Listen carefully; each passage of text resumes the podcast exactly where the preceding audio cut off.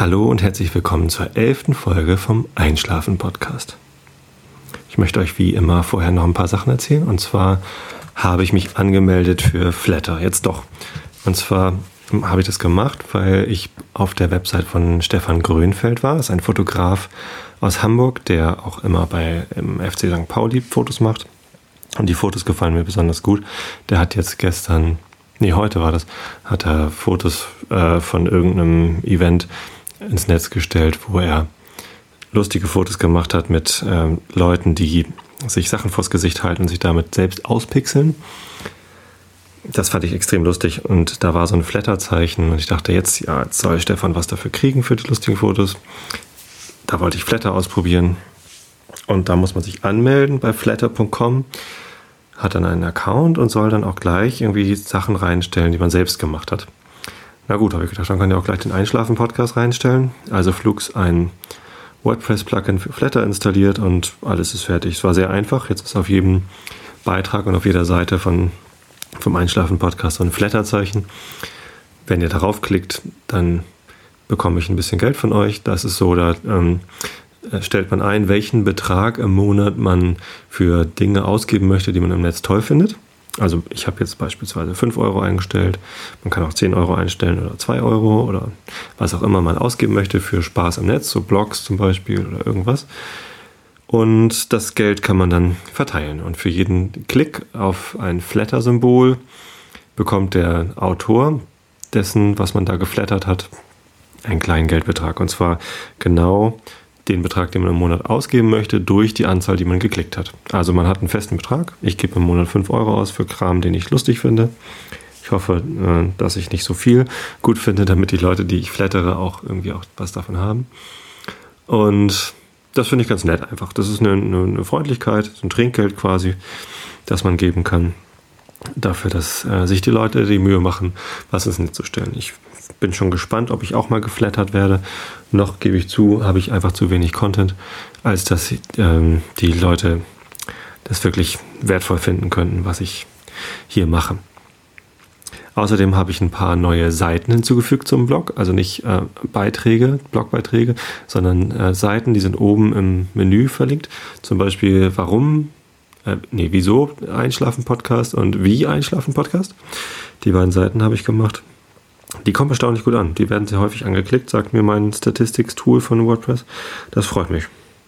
Ähm, noch schöner wäre es, wenn da Kommentare stehen würden, wie äh, äh, und was genau und wieso und so. Aber naja, wahrscheinlich kommen die Leute über die Google-Suche wie einschlafen und nicht wieso einschlafen Podcast.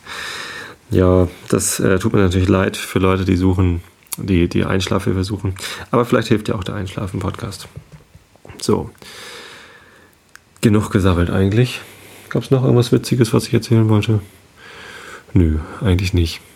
Ich hatte mir eigentlich vorgenommen, in, diesem, in dieser Episode des Podcasts nicht das Wort äh zu benutzen. Das habe ich jetzt schon drei oder viermal gemacht, ist mir aufgefallen.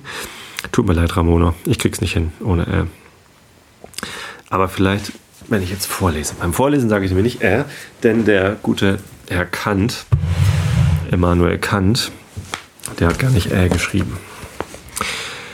Also weiter geht's mit der Kritik der reinen Vernunft. Legt euch hin und macht die Augen zu. Sechstens. Allgemeine Aufgabe der reinen Vernunft.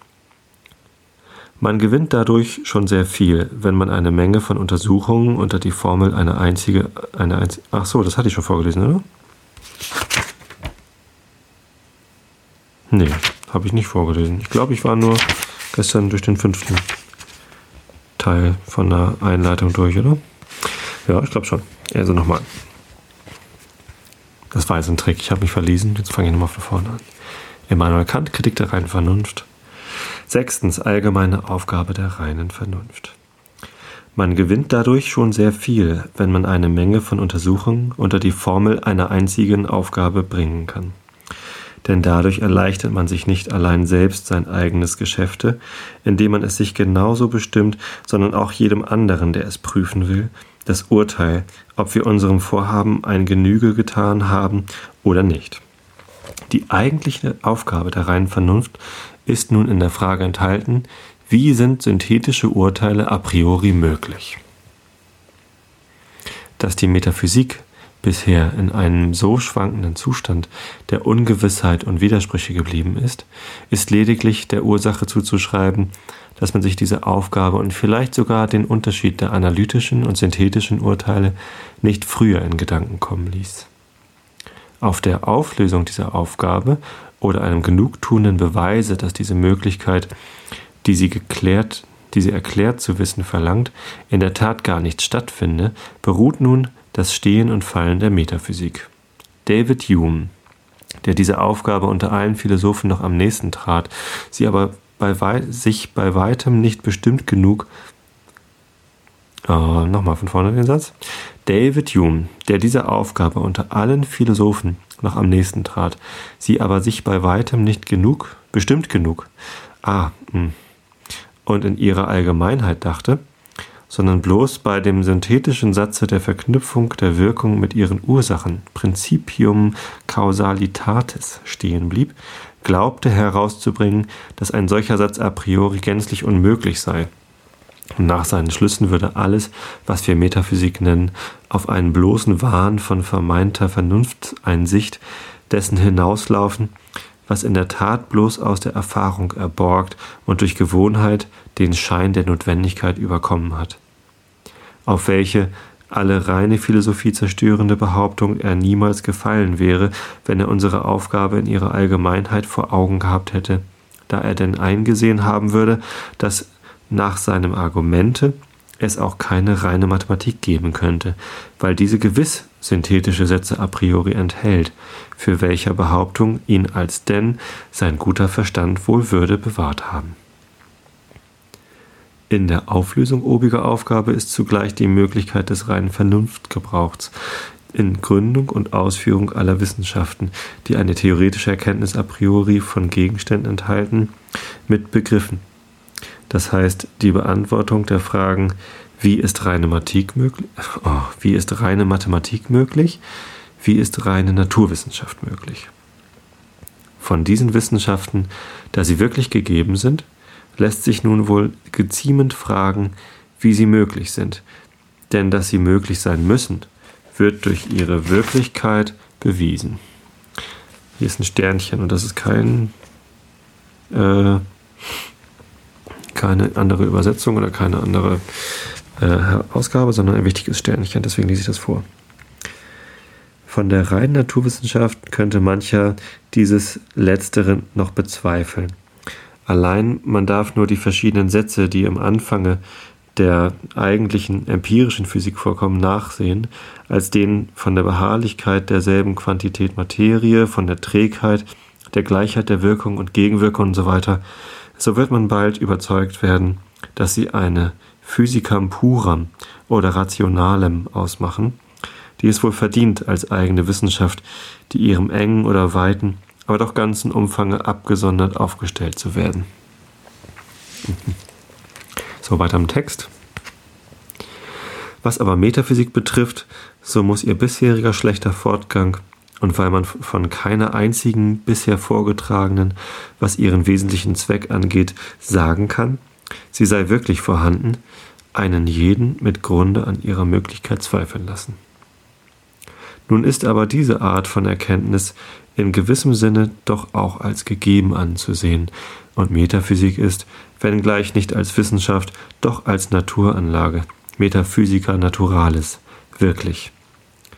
Denn die bloße menschliche Vernunft geht unaufhaltsam, ohne dass bloße Eitelkeit des Vielwissens sie dazu bewegt, durch eigenes Bedürfnis getrieben bis zu solchen Fragen fort, die durch keinen Erfahrungsgebrauch der Vernunft und daher entlehnte Prinzipien beantwortet werden können.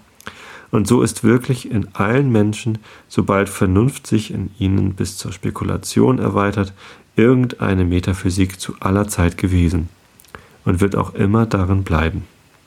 Denn nun ist auch von dieser die Frage, wie ist Metaphysik als Naturanlage möglich? Das heißt, wie entspringen die Fragen, welche reine Vernunft sich aufwirft und die sie, so gut als sie kann, zu beantworten durch ihr eigenes Bedürfnis getrieben wird, aus der Natur der allgemeinen Menschenvernunft?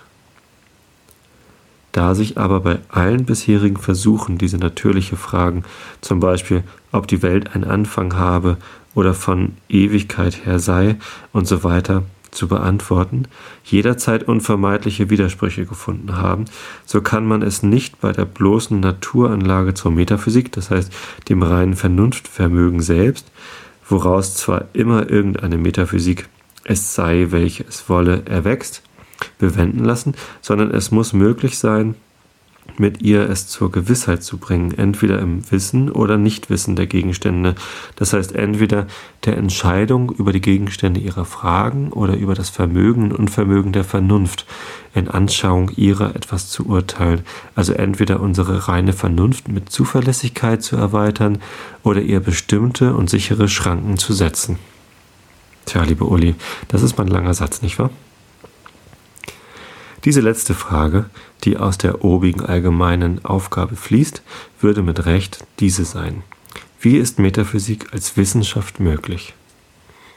Die Kritik der Vernunft führt also zuletzt notwendig zur Wissenschaft, der dogmatische Gebrauch derselben ohne Kritik dagegen auf grundlose Behauptungen, denen man ebenso scheinbare, scheinbare entgegensetzen kann, mithin zum Skeptizismus. Auch kann diese Wissenschaft nicht von großer abschreckender Weitläufigkeit sein, weil sie es nicht mit Objekten der Vernunft, deren Mannigfaltigkeit unendlich ist, sondern es bloß mit sich selbst, mit Aufgaben, die ganz aus ihrem Schoße entspringen und ihr nicht durch die Natur der Dinge, die von ihr unterschieden sind, sondern durch ihre eigenen, eigene vorgelegt sind, so, zu tun hat. Oh, puh. Schon wieder so ein langer Satz. Der hat da oben angefangen. Ach, der ganze Absatz ist ein Satz. Ich fange nochmal von vorne an. Kann man den ganzen Absatz genießen. Auch kann diese Wissenschaft nicht von großer abschreckender Weitläufigkeit sein, weil sie es nicht mit Objekten der Vernunft, deren Mannigfaltigkeit unendlich ist, sondern es bloß mit sich selbst, mit Aufgaben, die ganz aus ihrem Schoße entspringen und ihr nicht durch die Natur der Dinge, die von ihr unterschieden sind, sondern durch ihre eigene vorgelegt sind, zu tun hat da es denn, wenn sie zuvor ihr Eigenvermögen in Ansehung der Gegenstände, die ihr in der Erfahrung vorkommen mögen, vollständig hat kennenlernen, leicht werden muss, den Umfang und die Grenzen ihres über alle Erfahrungsgrenzen versuchten Gebrauchs vollständig und sicher zu bestimmen. Ja.